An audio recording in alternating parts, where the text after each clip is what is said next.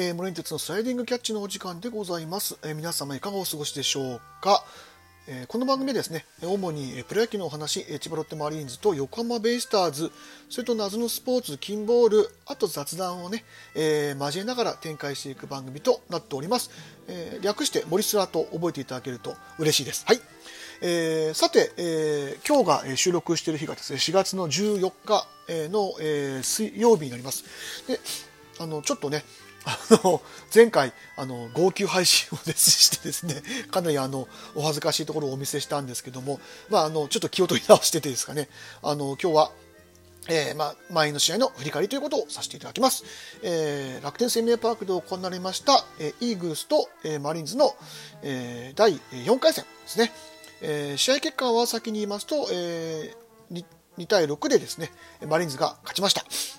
えー、先発が岸と、えー、この日が、えー、初登板ですね、の石川。えー、初回にですね、まあ、あっさり点を取られるんですけども、やっぱりあの浅村打ちますね。あの、特にロッテ戦でね。あの、本当にポンポンとね、簡単にヒットっちゃうんですよね。もう腹、腹立たしいぐらいですね、本当に打つんですけど、まあ、あの、今後、やっぱりその対戦していく上でおいて、その浅村だったり、まあ今日は、えっ、ー、と、この日はちょっと出てなかったですけど、模擬とかね、あの辺りをいかにちょっとこうあの抑えていくかっていうのが、まあ、課題になっていくと思います。で、えー、2回の表に、えー、山口選手がね、えー、第2号のホームランを、えー、打つ打つんですけども、あのー、まあ、とりあえず先発騎士も、この日も良くてですね、あのー、まあ、ただストレートがちょっと、あの、普段より球速が少しまばらで、かなぐらいのもんで、やっぱり投球術はさすがでですね、本当にあの的を絞らせないピッチング、まあ、これは石川選手に関してもそうでしたけども、本当にあの円熟したですねピッチングっていうのを披露してたんですけど、この2回の、えー、山口選手の、えー、金メダルのカーブがちょっとやっぱ甘かったですね。そこをまあしっかり捉えて、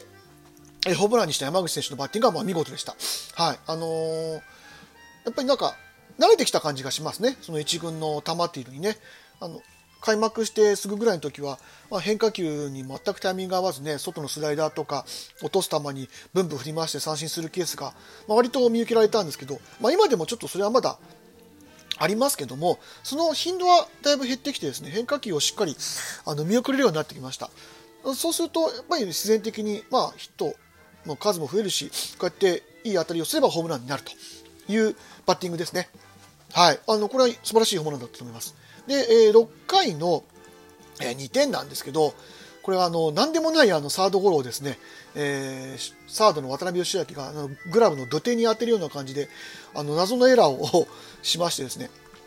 はい、あのこれで、えー、結局ワンアウト、えー、ツーアウトランの1、3になるんですよね。で山口投手の時に、えー、岸選手がワールドピッチをして、えー、1点勝ち越しという形になりましたでその山口選手も、えー、これ詰まってたんですけどやっぱり振り切ってる分だけ、えー、セカンドの頭上を越えた、えー、タイムになりまして、えー、これで3点、えー、3対1という、えー、あの点差になりました。でその後の、えー、岸あごめんなさい、えー、石川選手のピッチングはどうかなと思ったんですけどもあのこのワンアウトを取った後の辰巳選手のね、えー、ヒットがですね、ヒットを打つんですけど、あの、マーティン選手の好判断で、一塁オーバー、ちょっとオーバーランした辰巳選手の、えー、隙を見逃さず、一塁に直接送球して、えー、タッチアウトになりました。このプレーが大きかったような気がします。で、この時にしっかりあの、あのピッチャーの石川選手がですね、ファーストのベースカバーに入ってたんですね。これも大きかったですね。はい。当にいいプレーがしっかり重なって、あの、隙を見逃さず、アウトを取ったというプレーでした。はい。でこれで流れを向こうに渡さず結局7回まで石川投手は投げ切ってくれましたこれも大きかったですねで8回の表にですね、えー、牧田投手が上がって安田がセンター前、えー、和田選手が、えーえー、ダイソーに入りまして、えー、これで、山口選手がフォアボールで一塁になりますで藤川選手があのセンター前を打ったんですけど割とちょっと浅い当たりでですねホームどうかなと思ったんですけどあの和田選手の足でヘスラでホームインという、これは本当にダイソーという采配がしっかり生きた、あの、点だったと思います。で、この後に、えー、まあ、あの、山口選手が、えー、田村選手のサードゴロで挟まれるんですけど、これも、あのしっかり、え粘ってくれました。粘ってくれたというかこれはあのちょっと楽天の、えー3本間の挟み方があんまりうまくなかったというかそれで2、3塁になって、えーバッターが、えーか代打角中。でこの時も、えーセカンドゴロだったんですけど、まあ、よく追いついたんですけど最後、えー送球をする際にボールをジャックルしてエラーということで、え2点が入って、えー6対1と。だからまあ今日に関してはこの2つのエラーというかですね2つのエラーとあと1つのまあちょっと、えーオーバーランというかこのプレーが、えー勝敗を分けたような感じになりました。まあこれもね不思議の勝ちというか、まあ、勝ちも勝ちですから、えーしっかり、えー勝ったのは大きかったと思い、まあ、大きかったばっかり言ってますけど、まあ、あの非常にいい試合だここまではいい試合だと思います。で問題はあの9回の裏です、え3番手で出てきた、東條投手はですね、えーヒット、ヒット、えーワンアウト取った後、えーごめんなさい、大号でツーアウトまで取ったんですよね。で、えーこれで村林選手にヒットを打たれランナー満塁になって結局最後増田を出さざるを得ないような、えー状況になってしまいました。であの東條投手の場合は、まあ、僕は本当にここの、えー配信ではいつも言ってるんですけども、まあ、左バッターに対してどう抑えるか、えーというところが、えー、と課題のピッチャーでしてやっぱりあの、まあ、浅村に関して言うと、まあ、あのさっきも言いましたけどやっぱ相性がいいので打たれる、まあ、ここまではしょうがないかなと思うんですけどやっぱり辰巳選手にしっかりセンター前に打たれたここからちょっとあれあれっていう感じになってきました。で、えー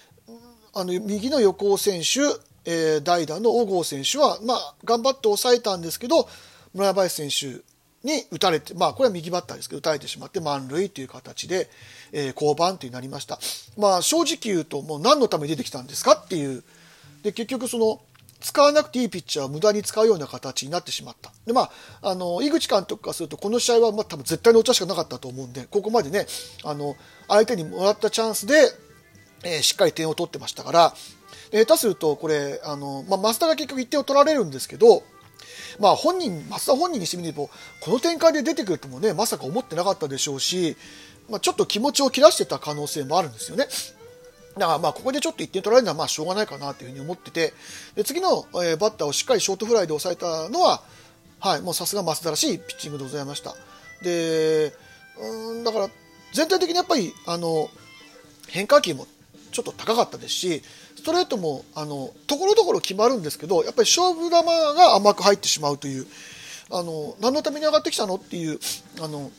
まあ、どうしてもねあの今うちの投手陣でいうとその目先を変えられるっていわゆるサイドハンドのピッチャーみたいなのがいないんでね、まあ、東條投手みたいなのが出てくるんですけどもそれにしてもちょっとあの収まっすぎるというかですねそういう内容でした、はい、だから、まあ、個人的には僕横山投手見たかったんですけどあの登録抹消されてたんですね。それで登場が上がったんですね。もうそれ知らなくてですね。あのこの前にやってたライブ配信でだいぶあの知らなくて間違いを、えーですねえー、と聞いてる方から指摘していただいて非常にありがたかったんですけどあと小野投手も下にいつの間にか落ちてたんですね、はい、それも僕はあの存じ上げなくてですね、はい、あのその代わりに多分横山が上がってきたのかなという気がしますけども。はい、できればここでねちょっと横山投手のピッチング見たかったですね、できればね、まあ、これはあの登録のあの兼ね合いもあるので、まあ、しょうがないんですけど、ただやっぱり東條投手はこういうピッチングしてると、まあ、厳しいですよね、はい。まあ、次ちょっとどう使われるか分からないですけども、あの次回頑張っていただきたいなというふうに思います。で、えーと、ベイスターズの件で、ちょっとまあ今朝というか、まあ、あのツイートで ごめんなさい、えー、と見てちょっとあの非常に不快な思いをしましたで、まあ、昨日ももちろん負けたんですけど、えー、と三浦監督の、えー娘さんにですね、えー DM であの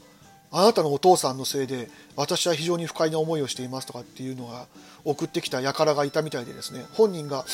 非常にあの傷ついてあの娘さんの方がね非常に気づいてました、えー、とあの僕厳しいこと言いますけどこういう人はあの正直野球を見ないでいただきたいと。